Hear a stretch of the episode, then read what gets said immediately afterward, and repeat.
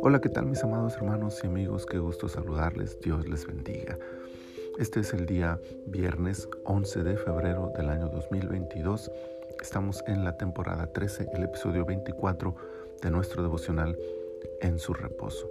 Primero de Samuel, capítulo 24, versículo 10, dice, He aquí, han visto hoy tus ojos cómo Jehová te ha puesto hoy en mis manos en la cueva, y me dijeron que te matase pero te perdoné, porque dije, no extenderé mi mano contra mi Señor, porque es el ungido de Jehová. La historia completa de Saúl y David es simple. Saúl fue rechazado por su rebeldía y Dios escogió a David para sustituirlo. Cuando Saúl se dio cuenta que esta decisión era irrevocable de parte de Dios, intentó matar a David para defender su reinado añadiendo así mayor pecado a su vida. Pero el momento y la oportunidad no lo tendría Saúl sino David, quien tendría en su mano la vida de Saúl para matarlo. Es en ese contexto específico que David hace esta famosa declaración de no tocar al ungido de Jehová. A pesar de toda su maldad, Saúl había sido ungido como rey y aunque ya había sido desechado por Dios, David sabía que no podía levantar su mano contra él. Esta era la única forma de mostrar que sería Dios quien haría el cambio y no David por sí mismo. La expresión de David es muy específica. Levantar su mano contra Saúl significaba matarlo y definitivamente David no estaba dispuesto a hacerlo. Pero eso no significaba que no hiciera ver el error de Saúl a todos, pues al salir de la cueva y exponer la opción que tuvo de matarlo, dejó en evidencia a Saúl y su maldad.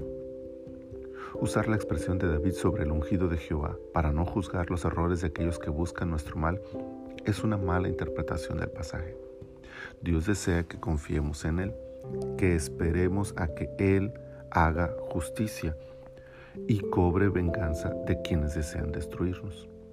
No levantar nuestra mano contra ellos significa no actuar como ellos, no procurar su mal, ni mucho menos provocarles un daño pero si está en nuestras manos, debemos actuar con honorabilidad, con justicia y haciendo ver su falla a quienes nos tratan indignamente.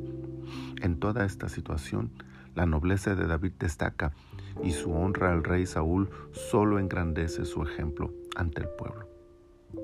Que ante la crítica, el ataque y la injuria, nuestra actitud sea honorable y ejemplar, señalando con claridad la injusticia en nuestra contra pero confiando en que el Señor se encargará de todo. Muchas gracias Señor por esta palabra. Gracias por este día que nos regalas. Y gracias por hacernos meditar en este pasaje y llevarnos a esta invitación, a este reto de saber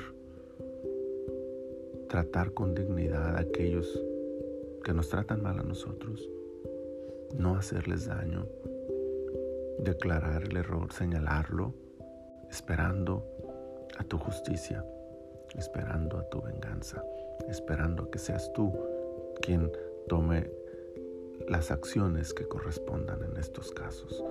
Señor, ayúdanos a vivir de esa manera. Te lo pedimos en el precioso nombre de tu Hijo Jesús.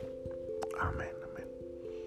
Mis amados hermanos, el Señor les bendiga abundantemente.